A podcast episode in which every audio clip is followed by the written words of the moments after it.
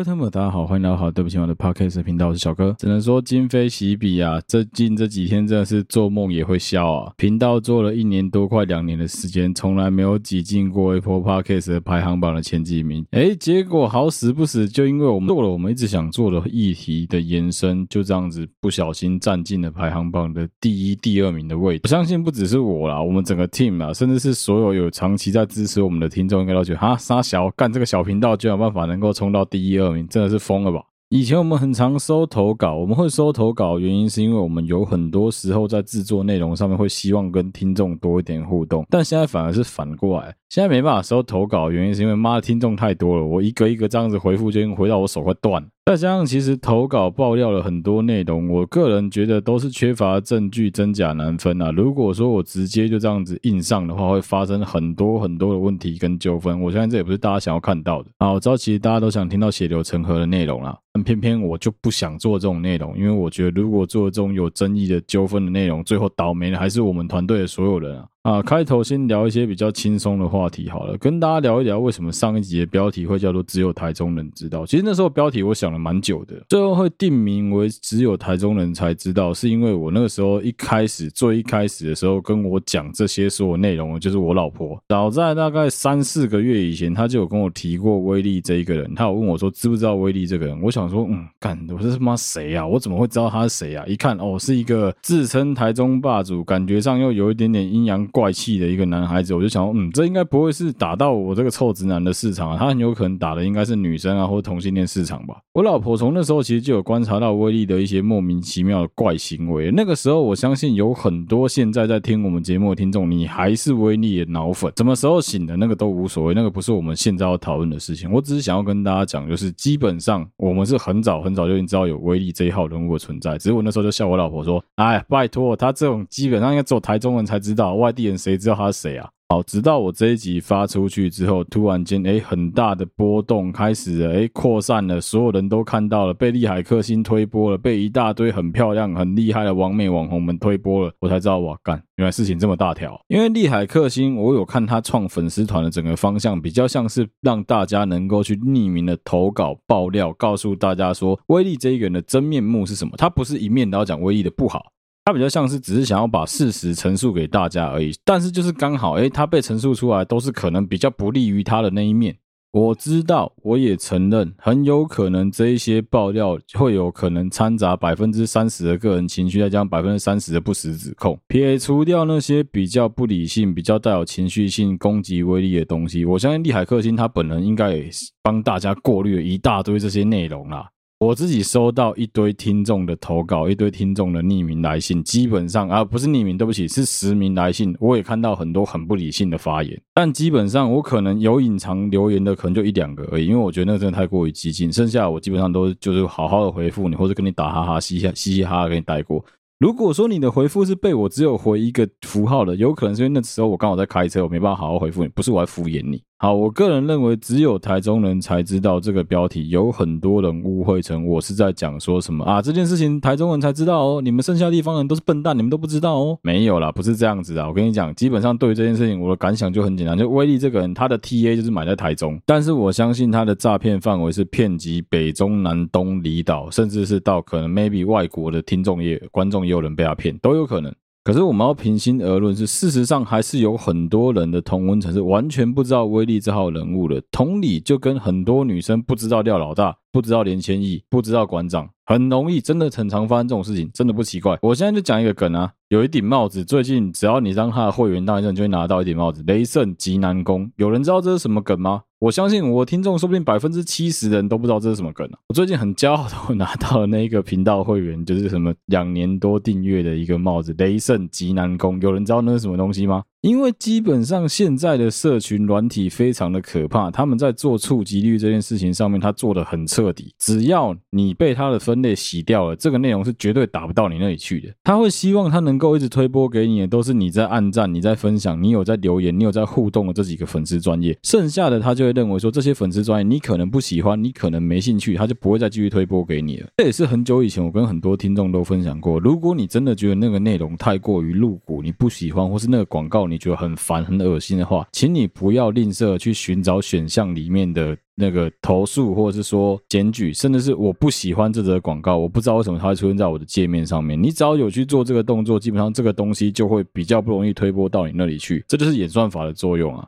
刚好从我们前一集的一开头，我们有聊到说，现在有蛮多的网美网红，他们的账号是用买的，他们的触及率、他们的粉丝全部都是用买的。我有讲到八分之一、十分之一这个理论的问题。虽然说在这一集基本上没有什么人在跟我讨论这件事，但我还是希望跟大家分享一下这个公式的问题所在。事实上，现在如果说你有破万追踪的，应该都已经不适用这个公式了。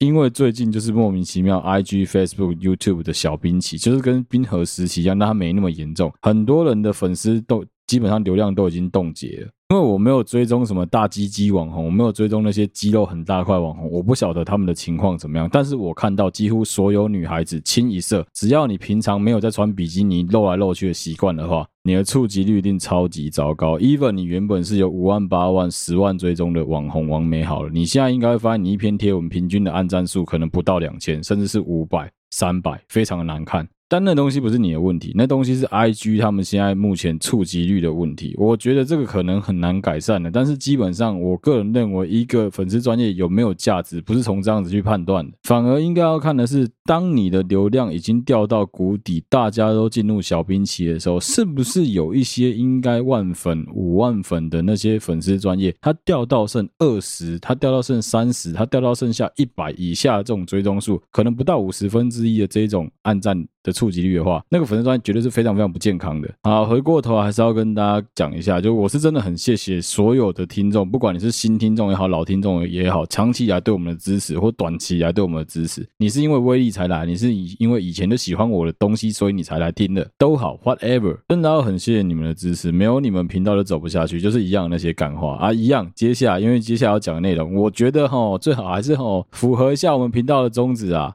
反正我开头就先道歉，好不好？好啦，对不起嘛。接下来讲的东西一样都是我自己个人的偏激的观点。你如果不喜欢，你真的不要勉强，不用听了之后再来教育我，或者再嘴我说一些什么啊，就是你的东西就是怎么样啊，偏颇啊，偏激啊，不喜欢你骂脏话啊之类的。我跟你讲，我盖都麦听啊，没有那么没有人可以勉强你。Podcast 的海很深啊，基本上你想要听怎么样的内容都有了。唐綺阳的也很好听啊，台通股癌每一个都很好听。你想听谁就听谁的，不要勉强啊，也不用在那边假中立来教我说频道要怎么做啦。我跟你讲，我频道做了快两年了啦，我不会不知道怎么做频道啦。我只是说真的嘛，莫名其妙就是一个浪来了，咻就刚好飞起来，就这样子而已啊。我也不知道为什么，就真的只能很巧的跟大家讲，哎，流量密码就是威力两个字，哎干我就刚好吃到，哎就直接飞起来了。这一集啊。要来跟大家好好聊一聊关于威力整个事件的一些后续的发展，还有我自己观察到的一些细节，还有我个人的感想。上一集比较偏向有点像报道式的，在跟大家聊一聊，还有用一些我自己很偏激的言论来跟大家讲威力这一个人是怎么一回事。所以如果说你没有听过上一集内容，麻烦你先去听上一集内容，再听这一集，不然你一定听不懂。好，因为有很多听众是第一次使用 Podcast，我觉得还是教你们一些 Podcast 的实用小诀窍好了。有一些人跟我反映说，他们觉得我讲话速度太快，快那是因为我有针对我的换气做很多剪接，所以你听起来我的所有话都是一气呵成的。如果你觉得太快的话，Podcast 里面有一个能够让它变慢的按钮，你按零点七五倍就不会这么快了。同理，如果你觉得我讲话速度实在是太慢，你可以按一点二五倍、一点五倍、两倍，任你选择。另外，就是我们的录音环境是最适合使用耳机来收听，因为我发现绝大部分的听众都还是戴着耳机在偷听我们的节目，不管是上班也好，通勤也好。所以说呢，我可能还是要跟用喇叭的听众说声对不起。如果你要用喇叭听的话，你可能要把音量拨大声一点。好了吗？大家都做好准备了吗？那我要开始喽。我去你妈的花开富贵！威力，你真的好坏，你真的真的真的好坏好坏！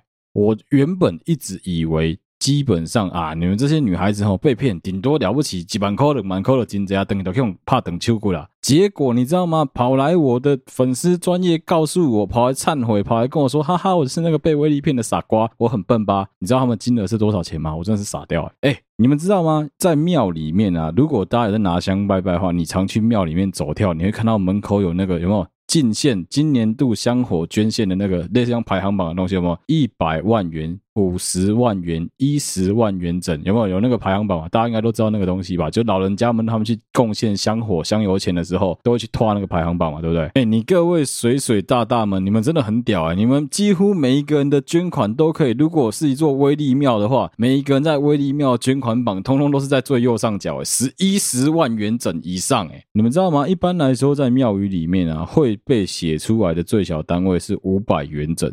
那大一点的庙可能是一千元整才会写出来啊，如果是那种非常非常大中台禅寺那种庙，有可能要捐到一万元才会写出来。哎，你各位完全没有这个问题，每一个人哦，是每一个人哦，最少最少都有捐万把块以上给威力，你们到底是怎么办到的啊？哎，你各位财力相当惊人啊，我只能这样讲啊，拜托对大大家真的真的真的，你们一定要对自己好一点。既然你有这个财力，对自己好一点。我知道威力用的手法非常的简单，他就是在洗脑你们说买他的商品就是在对自己好。没有，你们现在一定要想清楚这件事情。你们买他的商品是对他好啊！你看干，我是不是每一个人都好好的回复你们说，诶，我替威力保时捷的前面车灯来感谢你，我替替威力保时捷的后保杆来感谢你。每一个人都帮你们算好了，威力的东西哪部分是你的？而至于那个只有捐八千块给威力，很抱歉，你只配威力加盘玉的瓷砖的缝隙的矽利康，好不好？我不会去骂你们说什么啊！你们这些人怎么这么笨？你们怎么那么傻？你们怎么那么白痴？你们怎么会被他骗？没有，我跟你讲，基本上骗人就不是你们的错，骗人就是他的错。我不会去骂检讨受害者。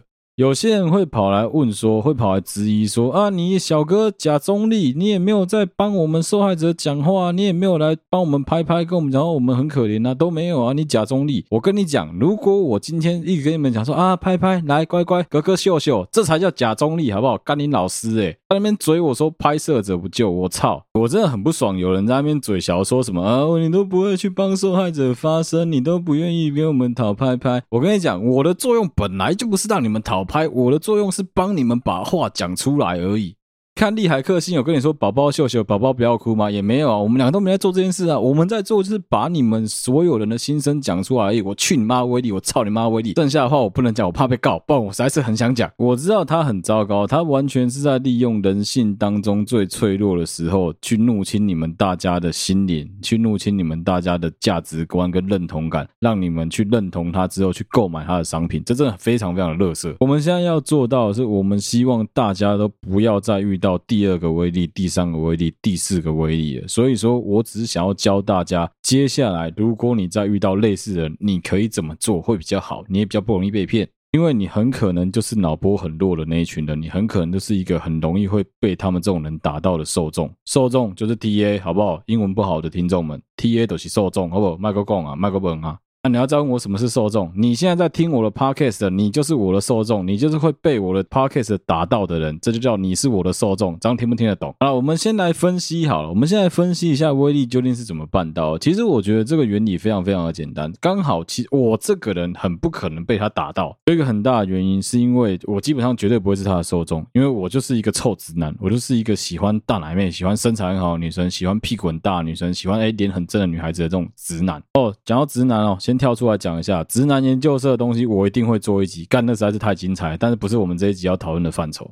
先讲重点就好了。直男研究社就是这样子哦。如果你身为一个臭直男，你想要好好追到女孩子的话。直男研究社里面那些男孩子的一言一行，你全部学下来，全部听下来，他们讲什么你就不要怎么讲，你就把到没，OK？所以因为我不会是威力这种人的受众，他自然而然的也打不到我，但我会被怎么样人打到？身为一个直男，我有可能会被大奶正妹打到，我可能会被那种奶很大直播主打到，我也有可能会被讲话很铿锵有力的人人打到。举个例子好了，大概三十岁上下，二十五岁到三十五岁之间的这个区间，然后大家在台北工作，可能做的是游戏业、网络业，做是任何多媒体行销相关行业的男生女生，我们都会收看的几个频道，很有可能包括国栋跟统神的频道。尤其最近最红的就是张瑞成嘛，那个统神的小孩嘛，晨晨在那边在玩 Four Guys 这个游戏的时候的直播跟实况精华，我相信有很多人都觉得看了之后非常的疗愈。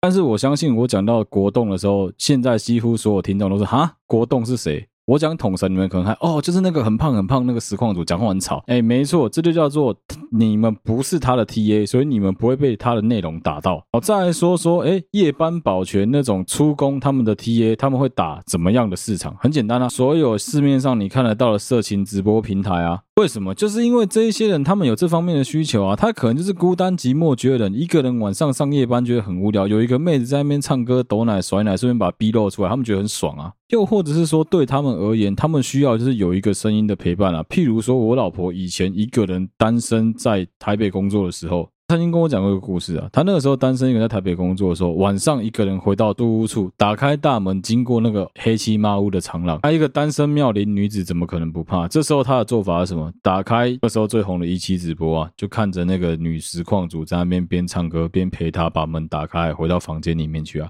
哦，你再不懂没关系，我再举一个例子，你们的爸妈现在有没有整天在那边盯着丢丢妹的直播，整天在那边看海鲜卖海鲜的有没有？你们的父亲母亲有没有开始在看钓老大的直播了？这些不一样的直播主，他们所主打的受众一定是不一样的，大家就互相不打架，互相不影响，所以才会有很多年轻人在问说，干丢丢妹是谁啊？完全没听过，哎，刘年轻一到底在骗什么东西啊？我怎么完全都不知道？甚至会有一些很无聊的人去攻击人家长相，假如说啊，这个人长得这么丑，他开直播会有人要看哦。靠北，我也觉得我没有长得很帅啊，但是我的 podcast 就一堆人在听啊，不知道听三小啊，不是一样意思吗？因为我知道，对于很多女孩子当时的想法，就是威力这一个人，他的不管是声音、表情、语言能力，或是他讲的任何的东西，都刚好能够打到你的价值观啊！不会有人在初期的时候就露出马脚，让你知道说，哦，我就是想要洗你的钱，我就是想要骗你上床，不会有人这么傻的啦。只有直男研究社那些失败的鲁蛇才有可能会这么笨，一开始就直接把目的告诉你，然后还一副好像，哎，你不跟不成功变成人，不跟我打炮就是你的损失，只有那些笨蛋才会。这样子做了，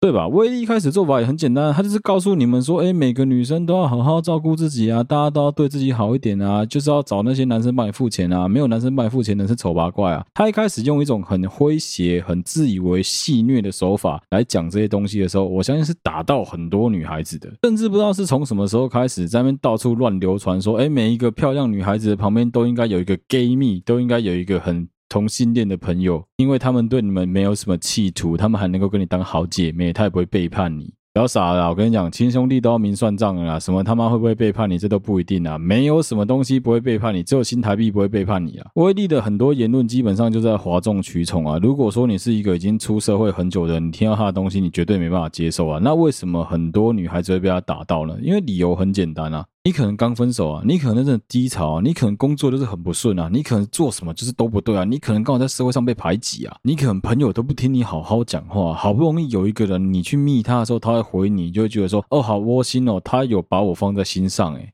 跟我们这些臭男生去看抖奶直播一样啊！那些直播主、那些大奶实况主们，他把你的留言念出来说：“谢谢观众谁谁谁的抖内的时候，我们会觉得很爽啊，会觉得哎，鱼有龙焉，我也有参与到你的薪水，我付了一部分啊，你也来甩个两下，跟我有点关系啊！好了，我先道歉啊！好了，对不起嘛，我不应该讲这种这么父权直男的话。”但是我就忍不住啊，我也不会停止这个行为。威力这个人让人家觉得很恶心的地方就在于，他就是在利用大家对他的信任，他就是在玩弄弄。我们在上一集曾经讲过，类似像邪教组织的概念。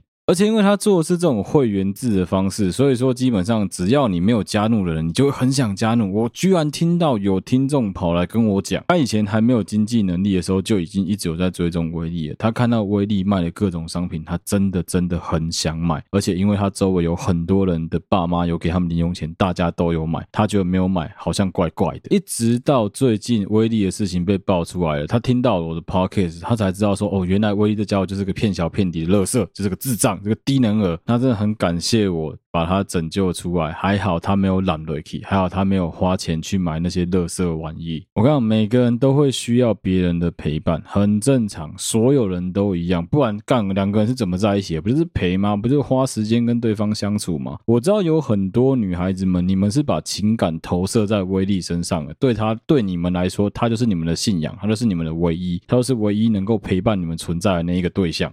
而且因为他不会。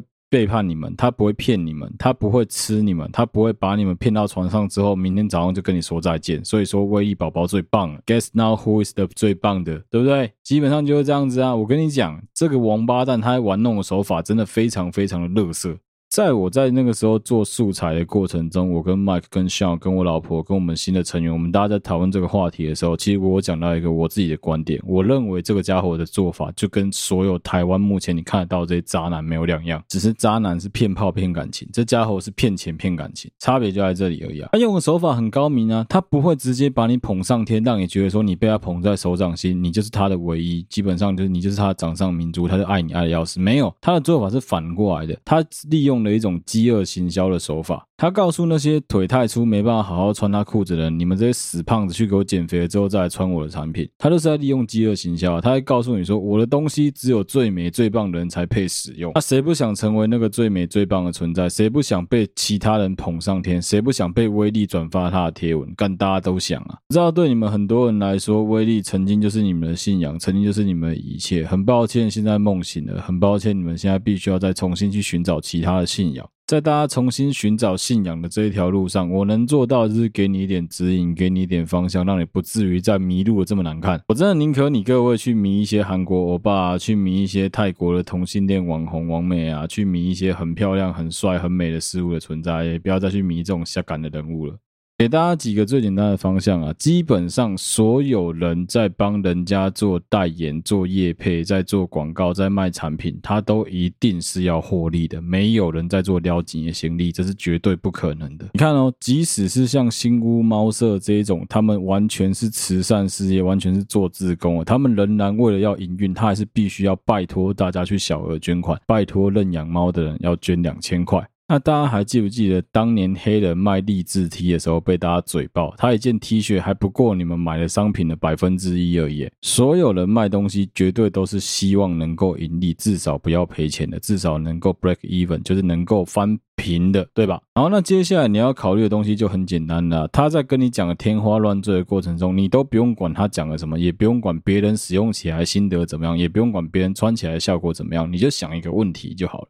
这个东西，如果你在淘宝上买，它价值多少钱？好，有可能你跟我一样有强烈的反动情节，所以你死都不用淘宝。那至少你会用虾皮吧？你会用 PC Home 吧？你会用 Momo 吧？你会用台湾的购物平台吧？你就简单的去搜寻一下开运符咒在虾皮上面一个卖多少钱？去庙里面求香火一个要多少钱？再来比较一下这一个贩卖开运符咒这个商品的这个家伙，他卖多少钱？你就大概知道这家伙赚多大了。好，在你了解了他赚多大之后，你仍然愿意觉得说他讲的这么天花乱坠，你愿意相信他，你愿意手点钞票之后再捧给他，再跟他说谢谢，把商品接到你手上，OK，你就买吧。好，这是第一步。第二步是什么？好，如果说你今天真的你还是脑波很弱，不小心买了他的那些商品回来到家里面，你要记得这些商品是透过网络购买的。台湾的消费者保护法写得非常非常的清楚哦，网络上购物的商品就是会有七天的满意鉴赏期，只要你不满意，七天内无条件可以做退换货的动作。当然，这里就出现一个比较有争议的东西了，退换货不表示说可以全额退款，它是可以折抵购物金给你的。啊，这也是威力另外一个非常高明的手法，就是折抵了购物金之后，所有商品的金额都是他定的。他卖了一个乐色大便，也告诉你五千块，诶，购物金折抵刚好只能买那个乐色大便。不过这是另外一个话题啊。简单来讲，就是东西你要记得，你是可以有犹豫期，你是可以有退换货的时间的。基本上这七天内发票拿着就是跟他退。还有另外一个，这家伙如果没有开发票，干你娘告死他！除非今天他要去申请说免开发票证明了。但是我可以很负责任的跟各位讲，大家有没有吃过富航豆浆？有没有去过花园的公证包子？卖包子、卖豆浆的都有可能要开发票了。卖这种五千块、一万块商品的，只要你能够举证，国税局是有权就要开发票的。只有做杂货店这种非常小额零售的，人家可以免开发票。你他妈卖的是这么贵的精品，他卖的是这么高级的产品，不可以没有开发票。even 他不开发票，你也要叫他提供收据给你。这个东西留着，将来如果你要退换货，你才有个购买证明。接下来就是第三点了，所有这种类型的，只要是要涂在身上的、吃的、穿的这种类型的东西，你一定都要思考说，穿在他身上是合，不代表穿在你身上适合；用在他皮肤上适合，不代表用在你皮肤上适合。哎，拜托，他卖的所有那些东西的价格，你自己认真的思考一下好不好？那个基本上去外面精品专柜周年庆的时候，已经都能够买到名牌的价格，你他妈去买他那个破铜烂铁，疯了！你自己去网络上 Google 一些比较有名的老师，张维忠啦、宇阳啦这种老师，他们的开运商品，你看要不要五千块？他卖那个妈的一个金属的破碗，一个五八八八，你们买得下去？其实蛮有趣的，什么？蛮有趣的是，我在整理这一集，就是大家给我的这个素材的过程中啊，有很多听众告诉我说，他买的东西加总起来十几万，甚至有到二十万了，然后有每个几乎都破万把块。刚刚有个听众很好心的提供给我威力的商品的售价明细，我看到他买了几样商品之后，我才突然懂说，哦，难怪你们每一个人随便乱买都万把块，他随便一个烂东西就卖五六千块，难怪你们是随便乱买都超过了。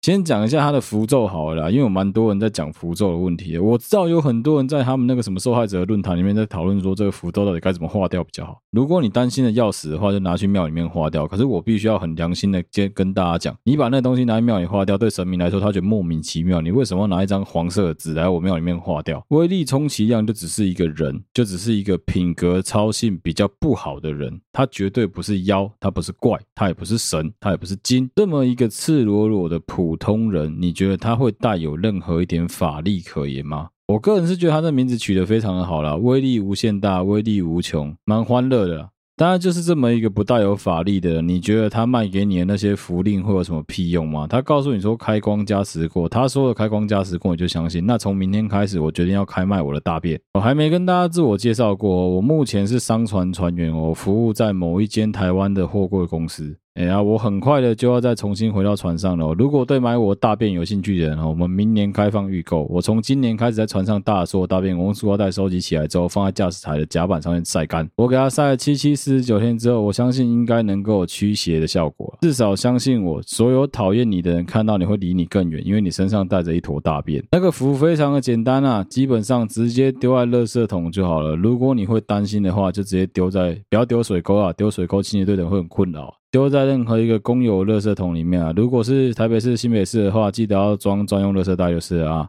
而至于说威力剩下来的有一些首饰跟饰品啊，其实我这边有得到一个蛮不一样的消息，我个人是觉得蛮惊讶，但老实说，我也没有到很惊讶。就事实上，威力在很初期他贩卖的小人戒跟什么什么戒啊，反正就是那种贵人戒、小人戒那一类的戒指，其实是还算有质感的。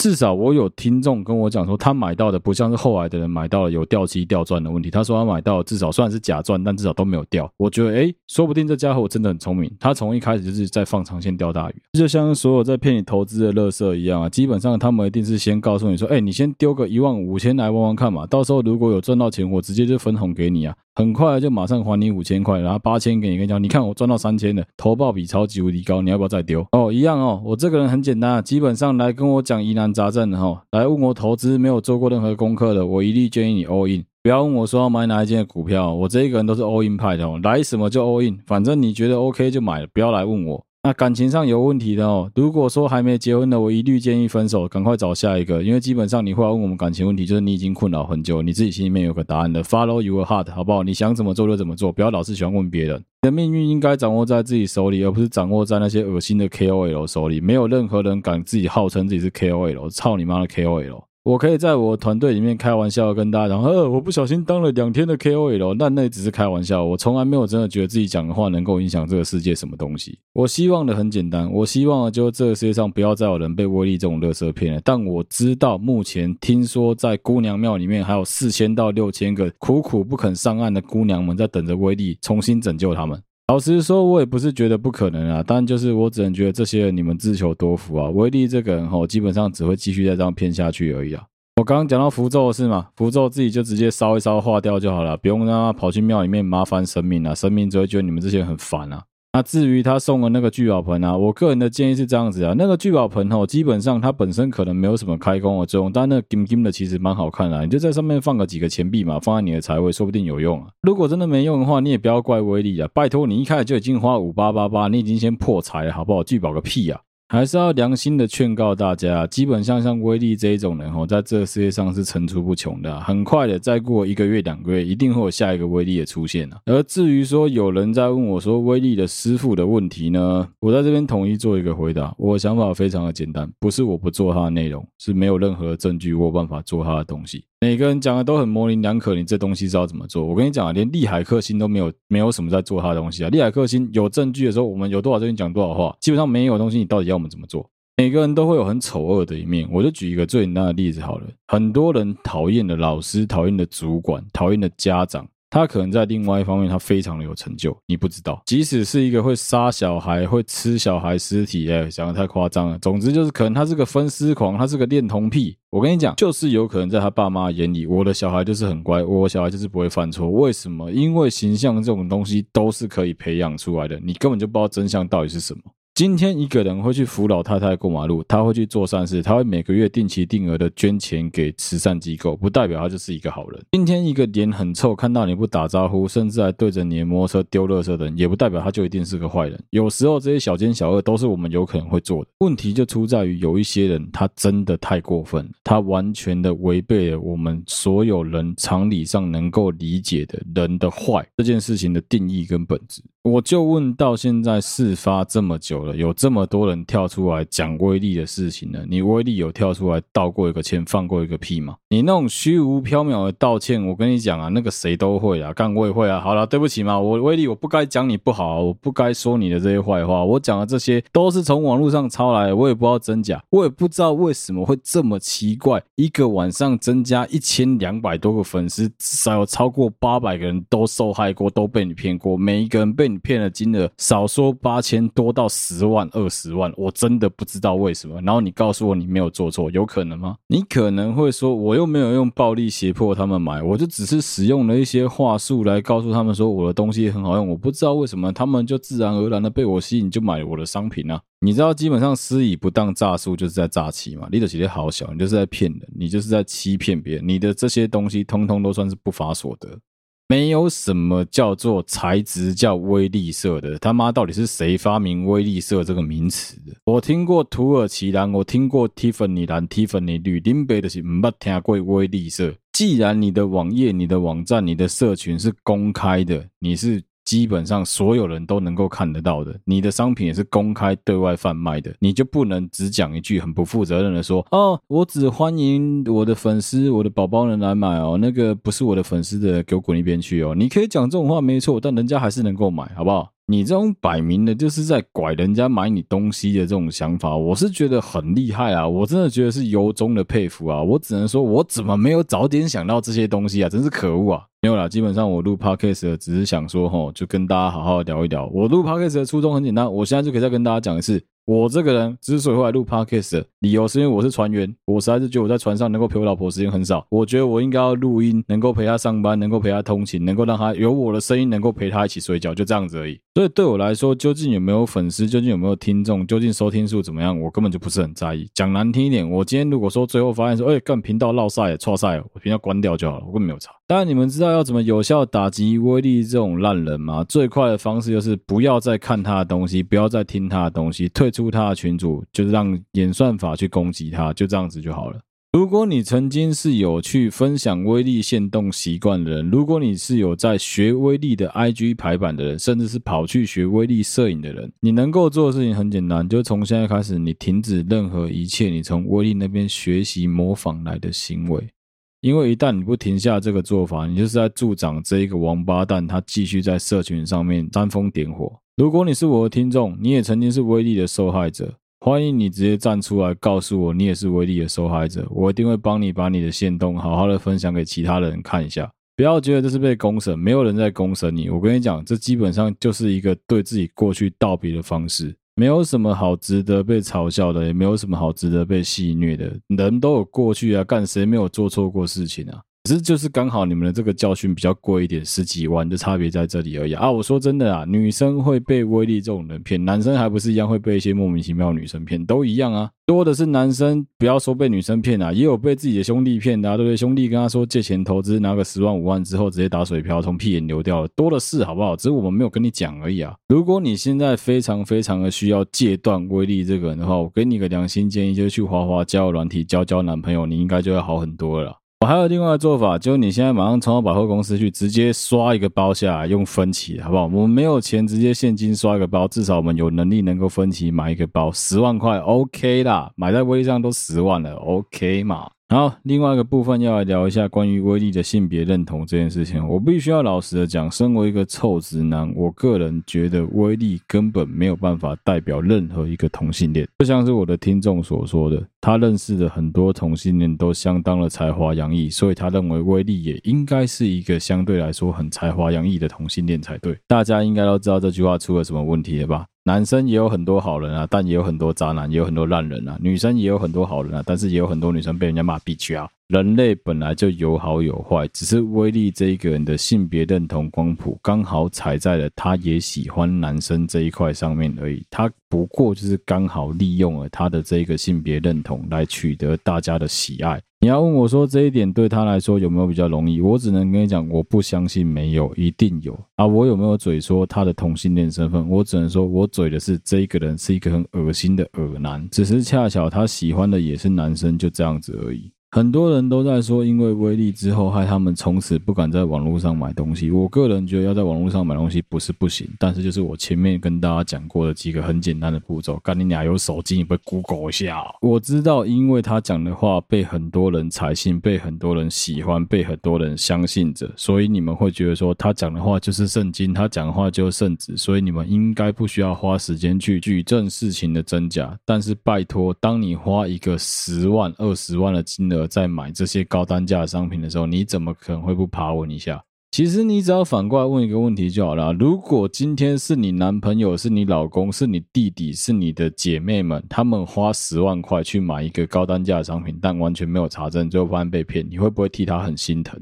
哎，我讲的很保守了吧？干，我没有说你会不会笑他哦，我只问你会不会觉得干很不值得？你怎么这么傻？你怎么这么笨？你怎么会被骗了？哎呀，对吧？不要骗吧！干，你们这些王八蛋通通在偷笑吧？有多少人会偷偷在那边笑他说：“呵，小笨蛋，你居然被骗了，对吧？”真的，如果说你要对自己好一点的话，比较好的做法就是把钱直接花在自己的身上，不然这样子啊，我把我的账户公开出来，大家把钱捐给我，好不好？我敢保证，绝对不会有人捐，有人捐就只捐个八七，很正常，大家都是这种人，很坏。还是我们从明年开始，我们来开麦麦克的屌拓好了，说不定大家会有点兴趣。我知道有蛮多人想要找答案的啊！干，我现在突然去翻大家的留言，我看到有很多人在问我说：“师傅到底是谁？师傅到底是谁？”干，你们明明就知道，不要再问我了，我就不能直接讲，我怕被告啊！我这个人这个操俗辣，我就是怕被钓鱼，好不好？我就是怕被骂，我就是怕被告，所以我都先道歉。好了，对不起嘛，所以你们不要再逼我了，你们自己去跟他利海克星，你讲的这么清楚了哦，拜托。我虽然是个懒人包，但我是一个很懒的懒人包。我只做我自己想做的内容，所以说一样回归到我们以前的集数，曾经跟大家聊过。我知道很多新听众不知道的事情，我跟你讲，基本上每一个人想告诉你的观点，一定都是属于他自己的观点。我一定是站在一个想要吸引更多人来听我东西的立场来讲这些话，所以我不会去攻击特定的族群，因为我不想失去任何一块的听众。做人就是这么贪心，做人就是这么下流，做人就是这么贱。但我们再下流，再贪心，再贱也没有威力见。其实这次能够爆红，真的是很感谢所有平常根本没在听 Podcast 的各位，你们这些美丽的妹子们，真的感谢你们，好不好？也要很感谢我老婆在旁边陪着我录音。虽然说她在旁边洗澡，我相信水声稀里哗啦，说不定大家都有听到。是我老婆愿意让我把声音分享给大家，所以我觉得不管怎么样，真的是要很感谢她，非常的大方，能够接受一个已婚的男子在那边跟其他妹子讲谢谢，实在是有够恶心的啊！每一集我觉得都还是想要推广一些有趣的知识。给大家有用的知识给大家，我只能跟大家讲，最近疫情真的非常非常的严重。我知道有很多人跟我一样，已经戴口罩戴到很烦很烦，出门就觉得干要戴口罩真的很烦。但是相信我，如果你确诊的话，你会觉得更烦。不是所有人都是无症状，像我老婆他们家族就很可怜，他们都没有无症状，每个人都在比发烧，一个比一个还要烫，再加上中了虚弱术一样，僵在那边僵了三天四天，什么事都没办法做。你以为确诊很爽吗？你以为可以每天在那边追剧打电动吗？没有，我跟你讲，就躺在那里。躺两天，我知道有很多人开始嘴小说什么，呃，民进党做的很不好。我跟你讲，今天换做谁来做都一样。他们现在在做就是想办法让飞机降落的过程中比较平缓而已。所以我们要做就继续非常不耐烦，但是还是得把口罩戴好。回到家就好好的洗手消毒，酒精拿来就往身上喷，但是不要喷眼睛，好不好？不要这么蠢。如果你真的觉得没有什么东西好听，最近哎，威力走了之后，就实在是没有什么东西好追。厉海克星也没再更新线动，你觉得很无聊的话，好，对不起嘛。我长达一百集的内容，你可以去把旧内容找来听一听啊。当然，如果说你会讲到，呃，跟他怎么以前讲话这么偏激啊？不要觉得奇怪，我那没有偏激，我就只是把很多男生的心声讲出来而已，好不好？啊，总之我真的知道说很多人都被威力骗得很惨，我也知道说大家都希望能够找到一个发泄的出口，我很愿意当你们那个发泄的出口，但不是骂我，是骂威力，你不要跑来骂我，你骂我干嘛？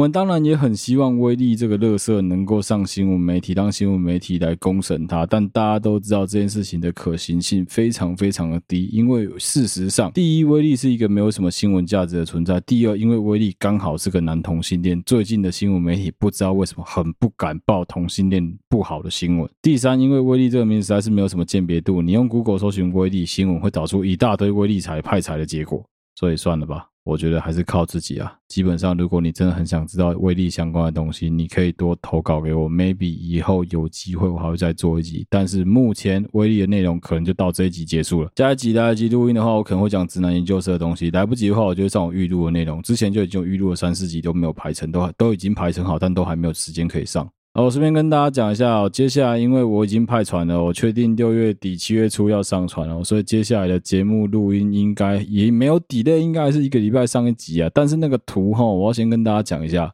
因为是在船上画的，那个手一定抖到爆，所以绝对不可能像在岸上一样画的这么稳，所以不要去靠腰我的图。有本事你用小画家画，我们现在来办一个小画家画画比赛，干那么看谁能画的比我好。啊，这一集的内容就到这边了，谢谢大家收听。好，对不起嘛的 Podcast 的频道，我是小哥。如果你喜欢我们的节目的话，欢迎你到我们好啦，对不起嘛的粉丝专业去按赞追踪，不管是 Facebook 或是 Instagram 都欢迎你去追踪。有任何最新消息，我们也在上面发布，还有那个美美的图也是在那边才看得到哦。有任何你想要投稿给我，希望我做的主题内容，甚至是你自己在感情上面的困扰，你很认真的想问我，或你想要分享这个渣男的故事给我，希望我能够分享给其他听众。都欢迎你投稿给我们，基本上不止我会看。好，对不起嘛的所有团队都会帮你一起审核，而且我们团队里面有女孩子，不用担心，就是一个臭直男在看你的东西，会很奇怪。然后有任何的厂商想要业配，都欢迎你来找我。我这个人就是个业配婊子哦，有想要我业配的，赶快来找我。谢谢大家收听，好，对不起嘛的 Podcast 频道，我是小哥，我们下期再见啦，拜拜。